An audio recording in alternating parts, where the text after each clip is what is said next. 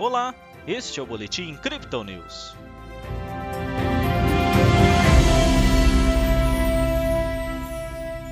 Na véspera de posicionamento nos Estados Unidos, a Bolsa de Valores brasileira apontou para a queda nesta quinta-feira.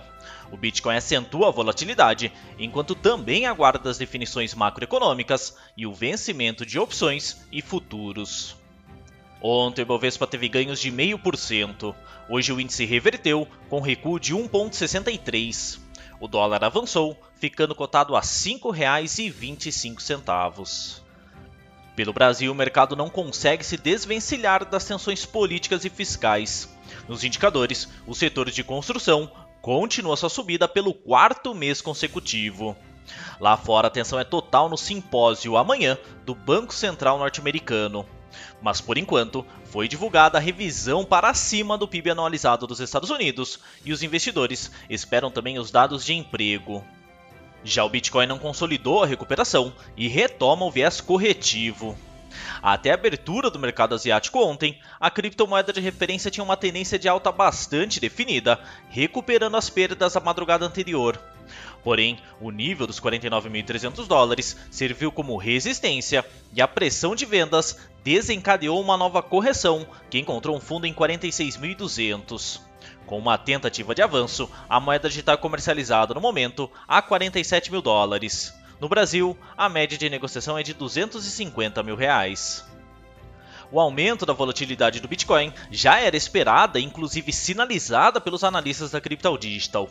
Como comentado em outros boletins, a semana que marca o vencimento mensal de opções e futuros costuma acentuar as oscilações de preços, sem indicar um fundamento muito claro para a mudança.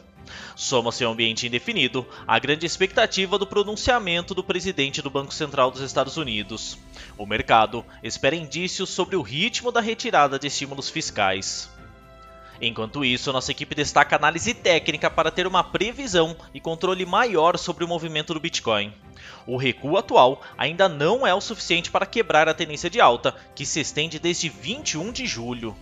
Ao contrário da semana anterior, a média móvel de 200 dias conseguiu sim fornecer um suporte considerável, assim como a mediana da banda de Bollinger, impedindo um recuo mais acentuado.